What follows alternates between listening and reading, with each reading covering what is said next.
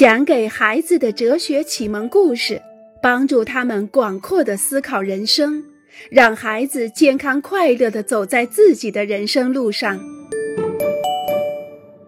在路易和他的胆怯之间，正在进行着一场激烈的竞赛。路易可能会退缩，从而使胆怯赢得比赛；他也可能鼓起勇气面对胆怯，从而将他战胜。如果他的勇气越来越足，那么胆怯就会不战自败。胆怯是不会反抗的，他很胆小。一旦勇气占了上风，胆怯就无立足之地了。亲爱的小家伙们，今天我们一起来讲一些关于勇敢与胆怯的故事。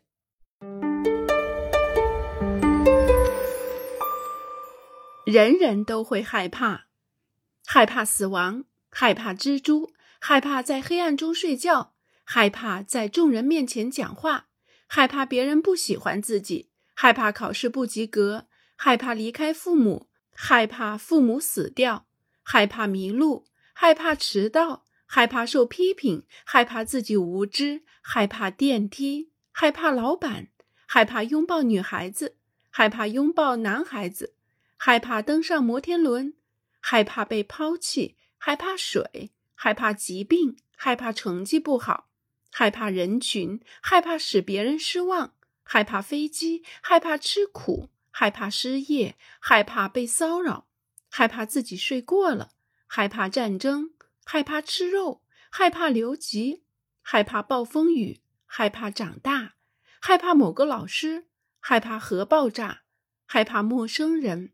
害怕缺钱，害怕自己害怕。从古到今，人类一直怀有恐惧感。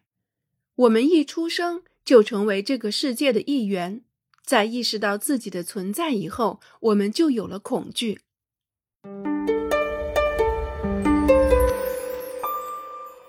直升机仍在寻找。再这样的话，我真的开始生气了。没错，我识字，上面写着“非滑道区”。那又怎样？我很熟悉这座山峰，我向你保证，没有任何危险。行了，别再犹犹豫豫的，一会儿你将看到壮观的景色。不，你还是自己去吧。我不想在滑道以外的地方滑行，我很担心会有雪崩发生。康斯坦斯回答。雪崩真的发生了，卷走了所有的滑雪者。直升机和救生员还在不断的搜寻受难者，因为害怕，康斯坦斯躲过了这一劫。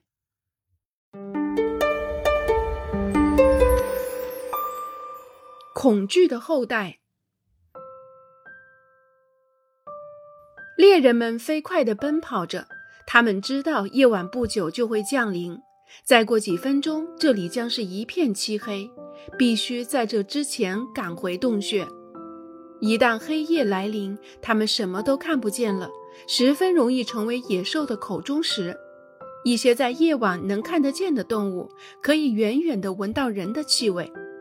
恐惧感不断上升，人们再也不顾及森林里的树枝拍打在脸上，越来越快地向前飞跑。是恐惧令猎人们飞跑。如果他们不害怕，则会在打猎后悠哉悠哉地走回洞穴。他们当中有好些人，或是被野兽吃掉，或是掉进了深渊，永远也无法回来了。是恐惧向他们发出了尽快回到居所的信号。没有恐惧，我们的祖先处在危险中，就不可能很好地保护自己。就不可能生存下来，也就不会有现在的我们。恐惧可以保护我们，在城市中害怕汽车，就会让我们横过马路时注意来往的车，避免行走在马路中间。在水流很急、波浪很大的时候，我们完全有理由害怕在远离岸边的地方游泳，因为我们有可能精疲力尽，再也没有力气游回岸边。害怕在悬崖的边上行走也是正常的。如果我们后退，远离悬崖，就不可能掉进无底的深渊。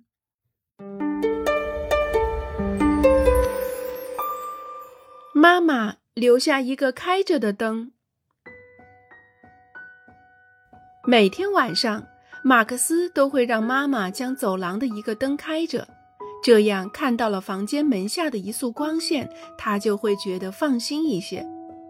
要是独自待在没有任何光亮的黑暗中，马克思就会胡思乱想：小偷来把他绑架了，巨型蜘蛛爬到身上，鳄鱼等着他起床，一口咬断他的双脚，再把他整个吞掉。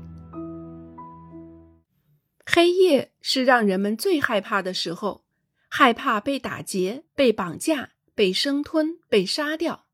对黑暗的恐惧，对夜晚的恐惧，这是一段漫长的历史，已经铭刻在人类的记忆里。